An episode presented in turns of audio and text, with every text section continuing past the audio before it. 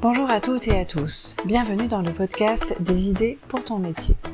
Avant toute chose, n'oubliez pas de vous abonner et de nous mettre une note 5 étoiles si cet épisode vous a plu. Au décollage et à l'atterrissage des avions, il n'y a pas que les pilotes aux commandes.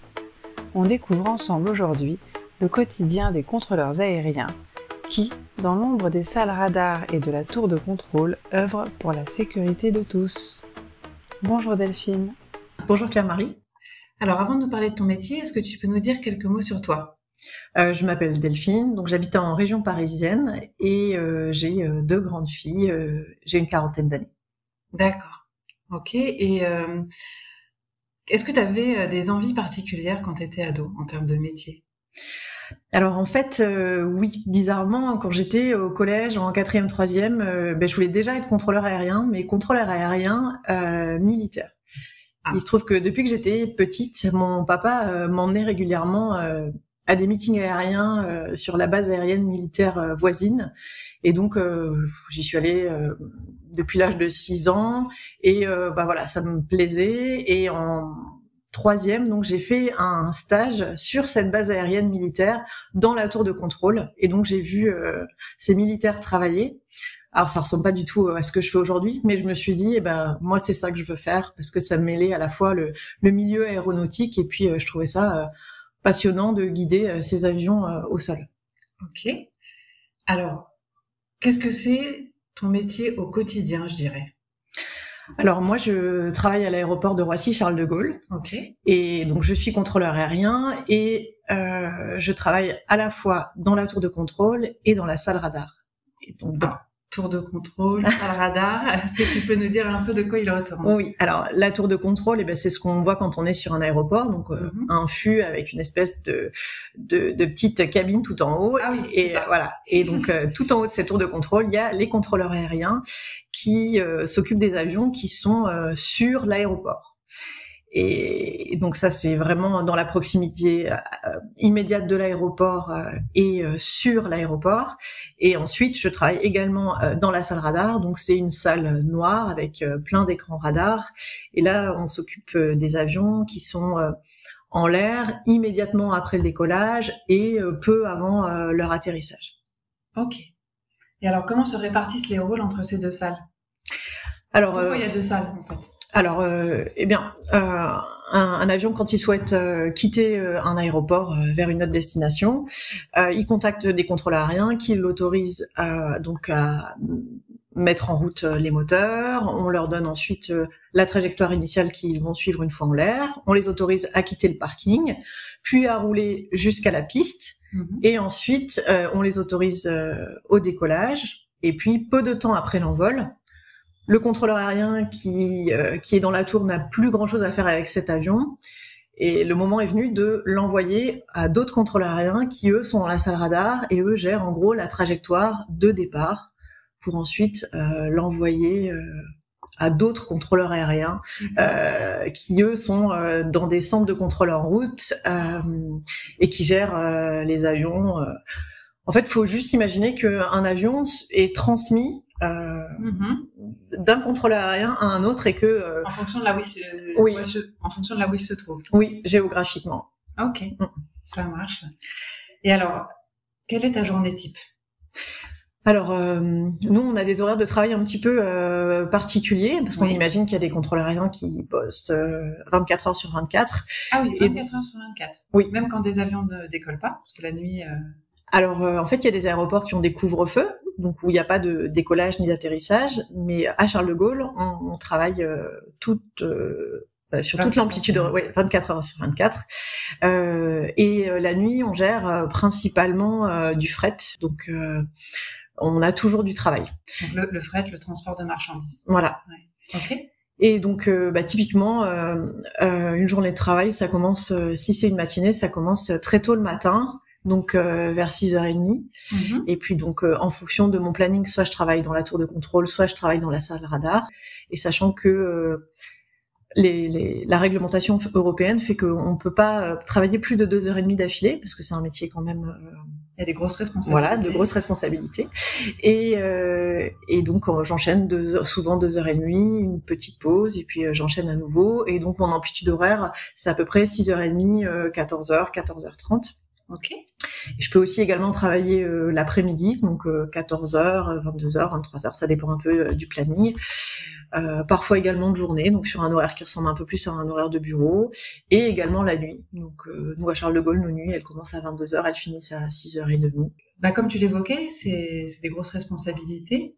Comment, comment tu vis ce stress? Il y a des moments qui sont un peu plus stressants quand on a une, une grosse charge de trafic, euh, mhm. bah, typiquement la fin de matinée à Charles de Gaulle, il y a beaucoup d'arrivées au même moment, donc là on a on a beaucoup d'appareils euh, à gérer, à, à ordonner. Donc euh, voilà, ces, ces situations-là, elles sont un peu stressantes quand on gère un peu des, des situations compliquées, c'est-à-dire des urgences, que ce soit techniques ou des, des, des urgences médicales. Bah là effectivement il y a une petite dose de stress, mais hormis ces moments-là, on a l'habitude de, de travailler avec bah, un petit peu cette adrénaline, mais euh, en tout cas, moi, je le, je le gère euh, normalement. Oui. Mm. Peut-être aussi parce que vous êtes dans un cadre, j'imagine, qui est assez structuré. Oui, effectivement, euh, il y a des procédures qui sont qui sont très bien écrites, très bien détaillées, qu'on doit suivre bah, tout au long de notre vacation. donc voilà, tout, tout, ça est très bien très bien détaillé. Ok. Donc finalement, tu es en relation avec, au micro, tu es en relation avec qui? Avec les pilotes? Oui, exactement. Donc euh... ça se passe bien? Ils obéissent bien? oui, oui, non, non. Euh, ça se passe, ça, se passe très bien. Donc, euh, on a euh, environ huit pilotes euh, en fréquence en même temps. C'est une charge de travail normale et on doit leur donner ce qu'on appelle des clairances, donc des instructions à suivre. et ça se passe très bien. ils suivent ces instructions bah, parce qu'ils savent que c'est notre manière de travailler. Et puis, c'est comme ça aussi que on va rendre le service de manière le plus, le plus efficace. Oui, bien sûr. Et avec qui es-tu en contact aussi à alors, il nous arrive d'être en contact avec euh, euh, l'exploitant aéroportuaire. Donc nous, c'est Aéroport de Paris. Donc en gros, c'est le propriétaire de la plateforme. Et puis c'est lui qui gère euh, l'infrastructure en tant que telle, donc les terminaux, les routes pour les avions au sol qu'on appelle les taxiways, les pistes. et on travaille aussi également en, en étroite collaboration avec les compagnies.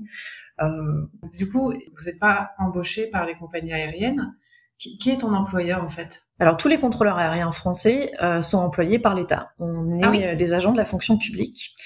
Euh, donc, euh, et parce que vous êtes responsable de la sécurité des personnes. Exactement. et euh, c'est important d'être indépendant. Exactement. En y réfléchissant bien, euh, on ne on ne privilégie pas telle ou telle autre compagnie par rapport à une autre. On essaye de rendre le service de la manière la plus équitable possible. Bah, ça garantit une, une grande sécurité pour tous les usagers de savoir que on n'est pas employé par par telle ou telle compagnie. Oui, c'est clair. J'ai l'impression que c'est un travail un peu solitaire.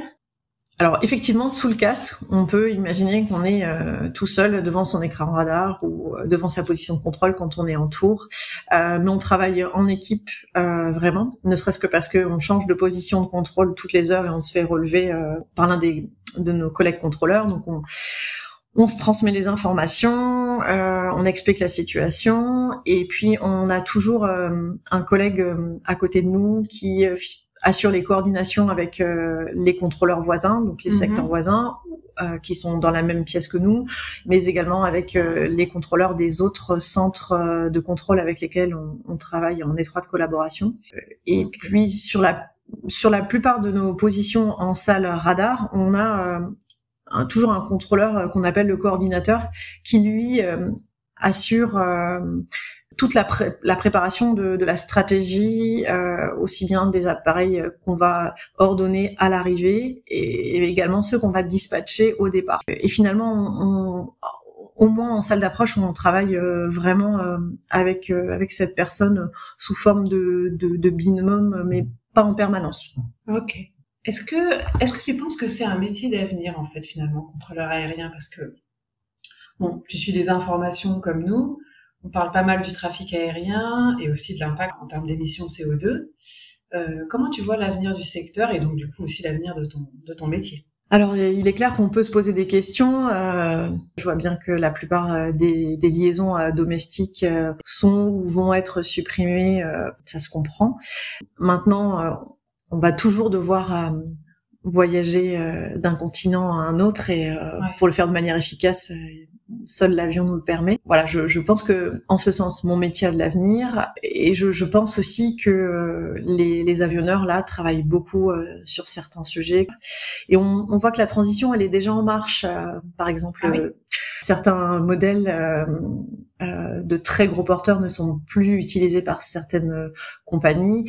Et elles leur préfèrent clairement des appareils plus petits, moins énergivores donc je, pense que voilà la, solution elle est vers ce, ce genre de, de, progrès et c'est déjà en marche. Euh, Est-ce que tu pourrais définir ton métier en un mot? Alors si j'en avais vraiment un seul à choisir, ça serait le mot sécurité. Oui. Euh, je pense ça que nous rassure. Euh, voilà. Parce que c'est vraiment notre objectif numéro un au quotidien, euh, voilà, d'assurer vraiment la sécurité des vols. Euh, que ce soit pour un vol qui, qui suit une trajectoire normale ou un vol qui a des difficultés. Voilà, le but c'est de, de l'amener euh, à destination euh, de manière sécure. Et pour finir, euh, si ton métier était un sport, qu'est-ce que ce serait? Alors moi j'ai pensé au biathlon. Alors, euh, tout simplement, euh, je trouve que ça, les similitudes sont grandes. Ben, on, imagine que ce soit pendant une heure euh, de travail ou une vacation complète de contrôle, une, épreuve voilà de ski, d'endurance, et puis de temps en temps, euh, que ce soit pour euh, gérer euh, des urgences médicales ou techniques, ou tout simplement parce que là, le trafic se densifie et que il faut vraiment viser serré pour mettre les avions les uns derrière les autres de manière très serrée. Bah là, on imagine le biathlète sur le pas de tir avec une plus grosse dose de, de stress et d'adrénaline, et, et là, ben, il faut juste pas se rater et viser dans la cible. Ok, merci pour cette image. Et merci beaucoup pour cet échange. J'ai beaucoup appris. Merci Claire-Marie. Au revoir. Au revoir. J'espère que ce témoignage vous a plu et vous aura donné des idées pour votre futur métier. Si cet épisode vous a intéressé, n'hésitez pas à le partager autour de vous. Et n'oubliez pas de vous abonner pour être informé des prochains épisodes. À bientôt!